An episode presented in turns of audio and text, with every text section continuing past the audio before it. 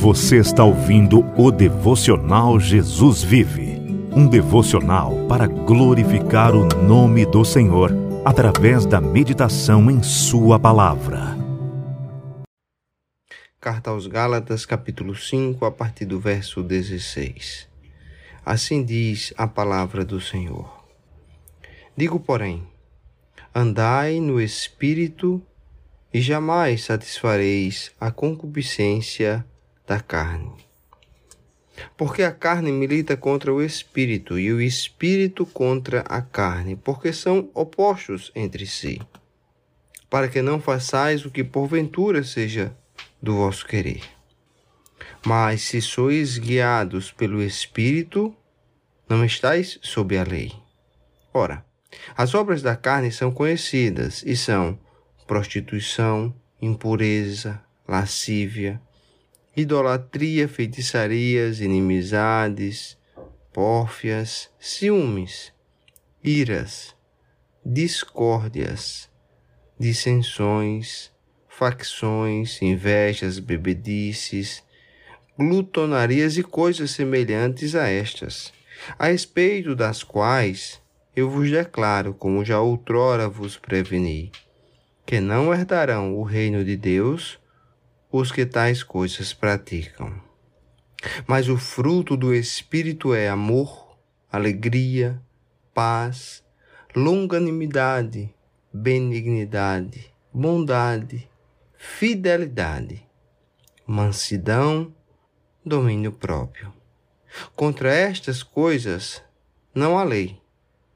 E os que são de Cristo Jesus crucificaram a carne com as suas paixões e concupiscências.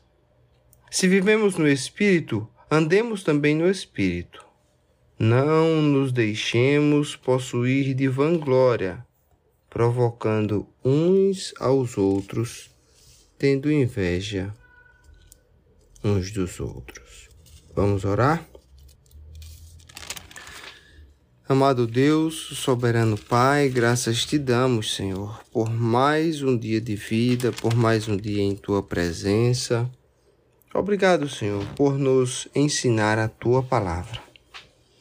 Peço-te, ó Deus, que abra o nosso entendimento, ilumine a nossa mente e o nosso coração para que possamos compreender o verdadeiro significado destes versículos bíblicos que falam das obras da carne e das obras do Espírito. Ajuda-nos, ó Deus, a ter uma boa compreensão destas verdades bíblicas que tanto se aplica na nossa vida prática, Senhor. Rogo que o teu Santo Espírito possa falar aos nossos corações acerca dos frutos da carne que devemos evitar e acerca do fruto do Espírito que devemos praticar constantemente, Senhor. Esta é a nossa oração e o fazemos pelos méritos de Cristo Jesus. Amém. Meus irmãos, Paulo escreve aos Gálatas neste versículo de 16 a 23, contrastando duas abordagens para a vida. Uma abordagem ele enfatiza sobre o fazer as coisas pelas forças próprias, ou seja, tendo como o motor, o impulsionador, a nossa carne, a nossa vontade. A outra abordagem é permitir que o Espírito de Deus trabalhe por nosso intermédio, deixando o Espírito do Senhor que habita em todo crente gerar frutos em nossa vida. Primeiro, Paulo vai listar as obras da carne. São os pecados que geralmente dominam a vida do incrédulo. No entanto, mesmo depois que nós aceitamos Cristo Jesus como nosso Senhor, único e suficiente Salvador, nós podemos, por fraqueza, por hábitos, continuar ainda praticando os velhos hábitos as obras da carne, infelizmente. Quando nós tentamos viver pela força do nosso próprio braço, nós somos infelizes. Nós iremos lutar, lutar, mas ainda desagradar o Senhor pelas nossas próprias obras. No entanto, quando nós nos deliciamos na palavra de Deus e deixemos deixamos que a palavra de Deus penetre em nosso coração e transforme a nossa vida, o fruto do espírito começa a brotar.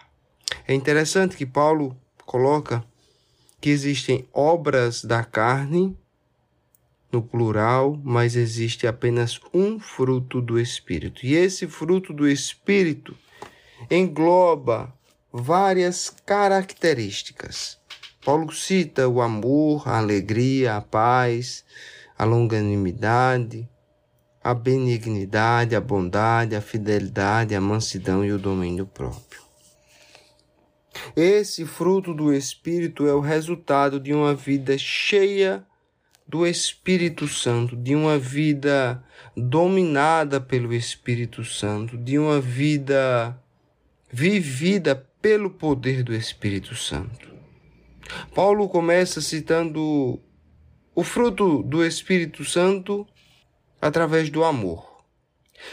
O fruto do Espírito começa quando nós correspondemos ao amor de Deus.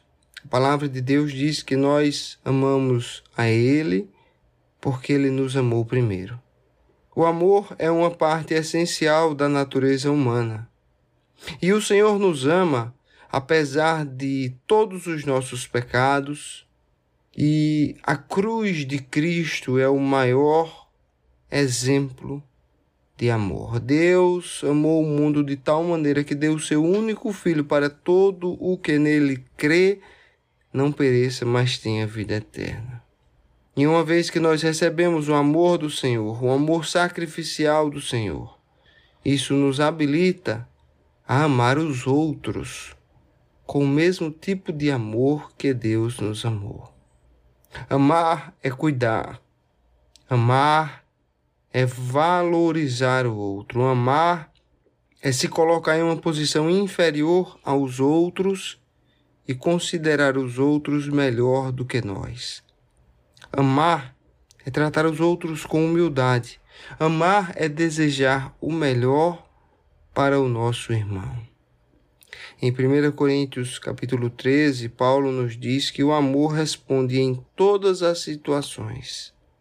Ele disse que tudo passaria, mas não o amor.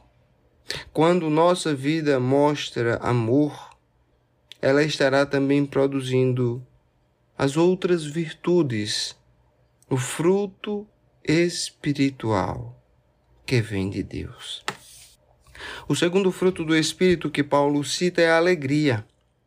A alegria é um sentimento profundo de contentamento, um sentimento de prazer, que tem a sua origem em uma consciência limpa, em uma consciência pura, quando nós nos rendemos a Cristo Jesus. A alegria é diferente da felicidade. A felicidade vem e vai, depende muito de nossa situação, depende muito das circunstâncias em que nós estamos vivendo. A felicidade depende do que acontece conosco. A alegria não. A alegria pode estar presente mesmo quando as coisas não vão bem. E a verdadeira alegria vai surgir quando nós obedecemos a Deus e confiamos em Suas promessas.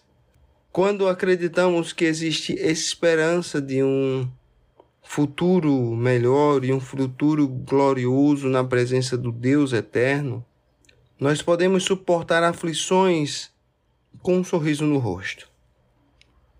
Isso foi o que aconteceu com Paulo e Silas. Essa história que está lá relatada em Atos capítulo 16. Paulo e Silas tinham sido açoitados, tinham sido espancados, tremendamente. Tinha, tinham sido presos ao tronco e mesmo assim eles cantavam com alegria na prisão. Eles exaltavam o nome do Senhor apesar da dor corporal, apesar dos seus ferimentos. Eles louvavam em voz alta. A verdadeira alegria está presente mesmo diante de situações desfavoráveis. O terceiro fruto do Espírito que Paulo cita é a paz. A paz que Deus nos dá é uma serenidade interior, uma tranquilidade em nosso coração, em nossa mente e em nossa alma. Essa é a paz que Cristo nos dá. O Senhor Jesus Cristo disse: Eu vos dou a minha paz. Não é a paz do mundo, a paz que vem de recursos financeiros, de uma poupança gorda, a paz que vem de uma segurança de um emprego, a paz que vem da saúde da família. Não, não é essa paz. A paz de Cristo vem quando nós aprendemos a confiar em Deus e mantemos o nosso foco e o nosso pensamento nele. Jesus promete essa paz a todos os salvos. A paz de Deus ela vem depois que nós nos reconciliamos com Ele. Antes vivíamos como inimigos de Deus, agora nós somos filhos. E somos filhos de um Deus que cuida de nós, de um Deus que supre todas as nossas necessidades, de um Deus que nos ama como filhos. Nós não somos bastados, nós não somos apenas criaturas. Desde o dia em que aceitamos Cristo Jesus como nosso Senhor e suficiente Salvador, desde o dia em que o Espírito de Deus nos restaurou, passamos a ter paz com Deus. Primeiro, nós ganhamos a paz com Deus conhecendo o perdão de Deus por meio da obra sacrificial de Cristo Jesus. E depois nós experimentamos a paz de Deus mediante a oração e a dependência no Senhor. À medida que nós vivemos pela fé, nós podemos ver o Deus da paz em ação em nossas vidas. O quarto fruto do Espírito que Paulo cita é a longanimidade. A longanimidade é uma palavra que se refere à paciência. Longanimidade é o mesmo que paciência. A longanimidade em relação a Deus geralmente se refere à sua paciente perseverança com os pecadores. Deus tolera por muito tempo os pecadores para que eles tenham a oportunidade de se arrepender. É incrível como às vezes nós vemos homens zombando de Deus. E Deus não tira a vida deles de maneira imediata. Às vezes nós vemos homens zombando de Deus e nos perguntamos: por que, Senhor? O Senhor permite que esse homem zombe do Senhor, zombe de um Deus três vezes santo e ainda permaneça vivo. Isso só acontece porque Deus é longânimo, porque Deus é paciente. Deus não se apressa em irar-se. Nós deveríamos aprender com Deus. Aprender também a ser pacientes a ser longânimos, na medida que nós viajamos pela jornada das nossas vidas, em meio às dificuldades. Quando nós nos rendemos inteiramente a Deus, o Espírito Santo de Deus irá nos capacitar a aceitar os problemas, a aceitar o sofrimento, a aceitar a doença, a aceitar as adversidades com paciência. A paciência irá nos ajudar a suportar todos os momentos ruins sem nos zangarmos, sem nos entristecer, sem revidar. Embora Paulo tivesse agido de maneira correta durante todo o seu ministério, servindo a Deus, fazendo a obra de Deus, embora Paulo não tivesse cometido nenhum crime, como cristão, ele deveria suportar a prisão. E ele suportou a prisão com alegria.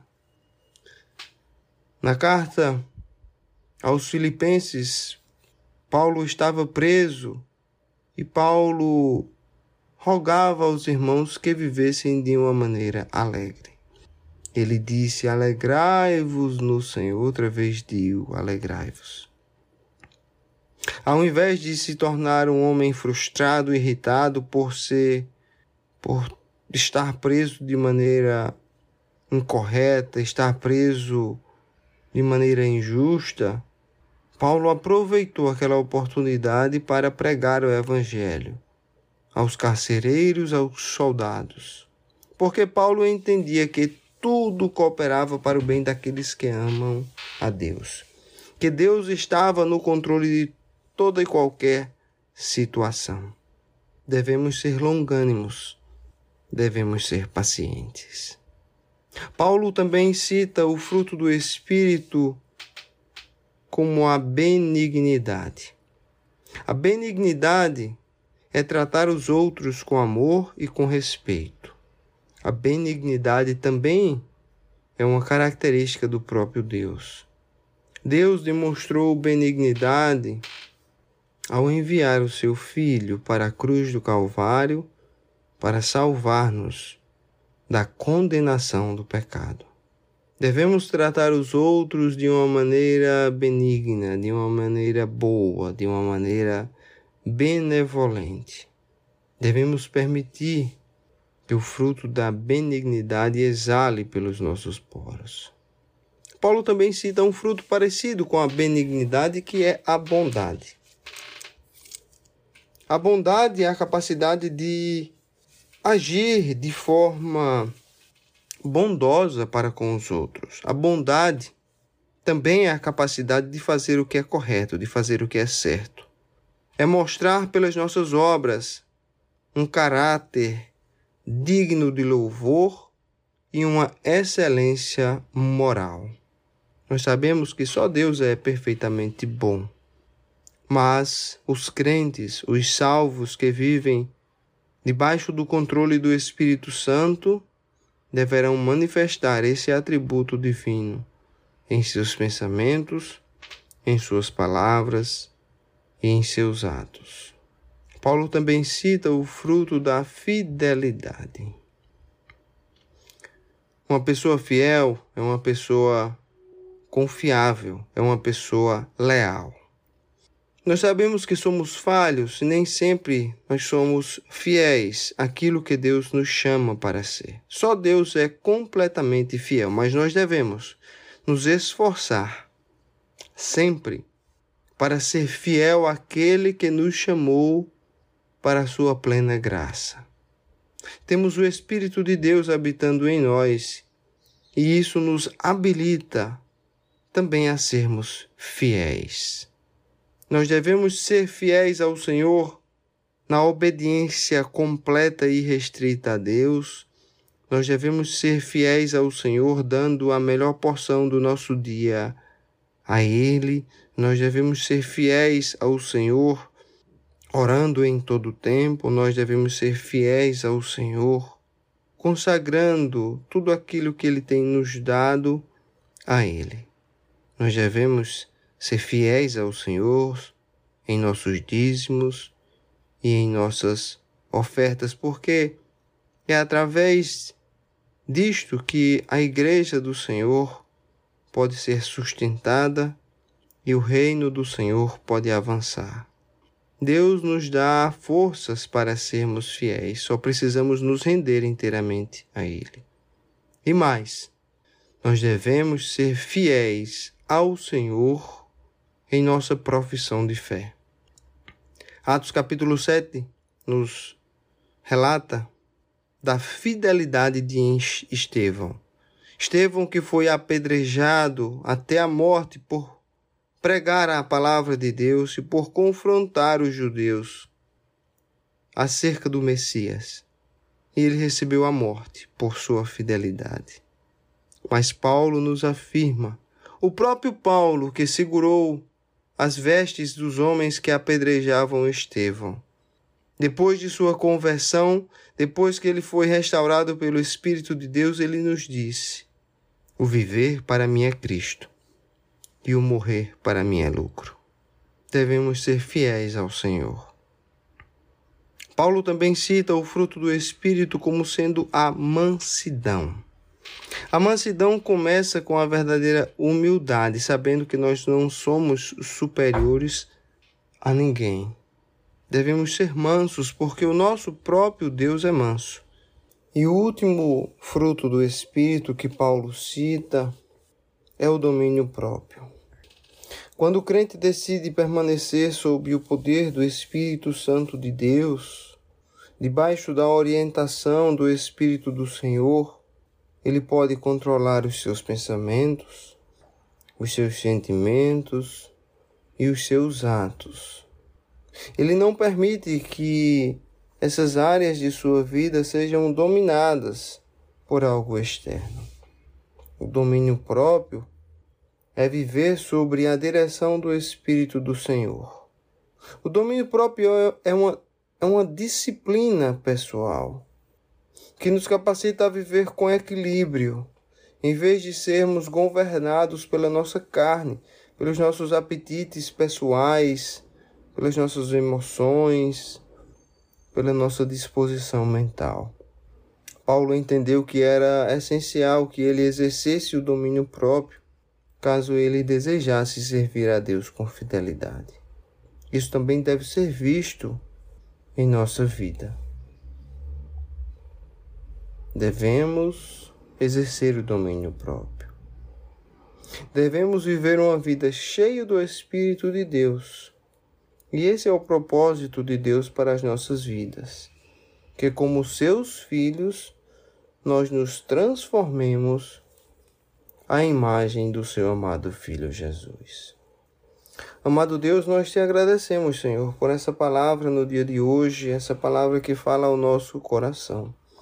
Nós clamamos ao Senhor que possa gerar em nós o fruto do Espírito, para que possamos agradar-te.